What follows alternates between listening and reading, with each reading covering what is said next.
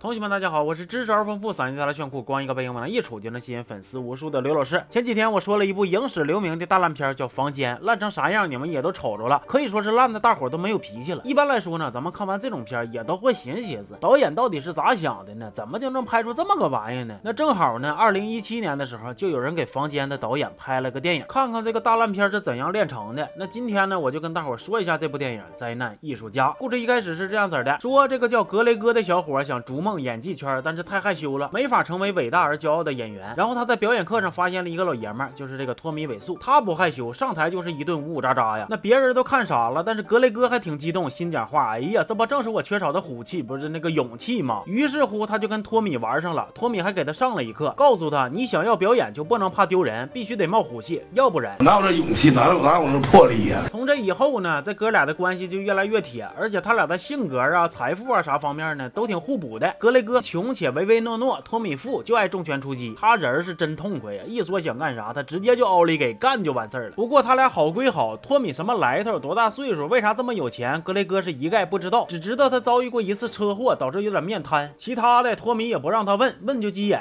我是这么寻思啊，他可能是来自海亚影视学院，同是天涯沦落人。说有一天呢，格雷戈就搁那哼哼，逐梦逐梦逐梦演艺圈圈圈圈圈圈圈圈圈圈圈圈。然后托米一寻思，咱俩干脆去洛杉矶逐梦去得了呗。我搁那还趁个房呢，是住是干啥的都没有问题呀。然后他俩说干就干，一竿子撩洛杉矶去，开始落漂了。但是咱说呀，理想很肉头，现实很瘦溜。到那以后，托米试镜是屡屡受挫呀，有时候还让人磕碜一顿。而格雷戈呢，虽然签了一个经纪公司，但是事业也是发展不起来。有一天，他就跟托米搁这感慨上了，说咱们呢，要是能自己拍一部电影就好了。哎，这句话一下子就把托米给点醒了，不就是拍电影吗？这差钱还咋的？然后托米还是说干就干，几下子就把剧本给写好了，也就是那个房间。完了，他俩又去选拍摄器材。对面问你想怎么租啊？托米说我不租，我买。那你买胶片呢还是数字的呀？托米说一样一套。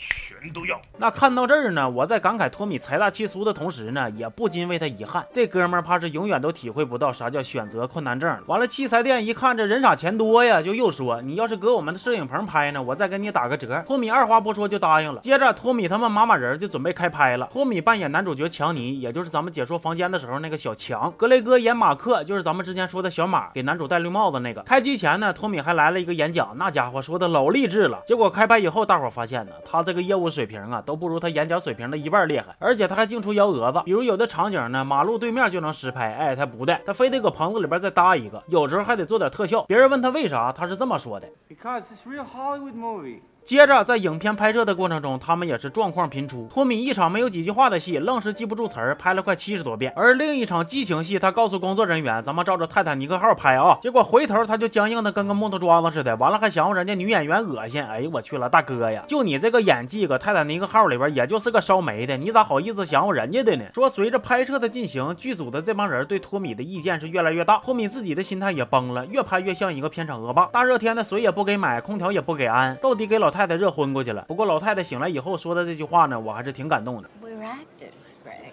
Even the worst day on a movie set is better than the best day anywhere else. 其实格雷戈现在对托米也有点意见，他本来有机会抽空去拍个电视剧，但是硬是让托米给安排黄了。后来托米还跟精神病似的，领着他从洛杉矶干到旧金山，就为了拍一场撇球的戏，这给格雷戈气的呀，直接就跟他掰了。哎呀，咱也不知道托米是咋想的，家门口的场景就必须棚拍，远道的反而选实景，就有钱呗。掰牙底必须这么掰。说时间一晃，房间拍完八个月了，格雷戈现在成为了话剧演员。这一天呢，托米来邀请他参加房间的首映礼，见证他们的梦想成真。本来格雷戈还不咋想去，但但是等当天他到。达现场立马就真香了，这场首映完全是按照好莱坞规格办的，排面十足。电影的主创们也悉数到场，挺像那么回事的。不过咱说呀，这毕竟就是个形式，就算办的再好，你也架不住电影烂呢。影片放映开始之后，观众们逐渐从激动变成疑惑，再变成绵延不绝的嘲笑，伤透了托米的心。这时候呢，格雷戈为了安慰他，又教给他一招精神胜利法，说即使很烂，这也是你的电影，而且现在他让观众们笑了，他们爱这部电影。此时观众们一路看下来，也不由得感慨。凯·托米这个活整的太绝了，开始啪啪啪给他鼓掌。全片结束，片尾后呢还有一些小彩蛋，是灾难艺术家剧组高度还原 cos 房间的场景，也挺好玩的。这个片看完呢，咱们也能明白一个道理，那就是即使是逐梦，你也得做功课，不能自己瞎霍霍呀。那说到霍霍，可能大家最大的疑问就是托米尾素到底是哪来的钱？影片中没有交代，现实中呢这也一直是个谜。唯一知道的就是他以前做生意赚着了，而现在房间呢，你别看他投资六百万，首周票房一千八，当时赔的是啥也不是啊。但随着他受到追捧，热度提高，开始各种放映，现在已经实现了盈利，也算是一个不小的奇迹了。这部灾难艺术家豆瓣评分七点五，而房间才四点二，也就是说，好莱坞用一部好片致敬了一部烂片，想想也挺有意思。所以啥时候能有人拍一个电影致敬一下子圈圈圈呢？我说实话还有点期待啊。行吧，那这期就说到这儿了，我是刘老师，咱们下期见。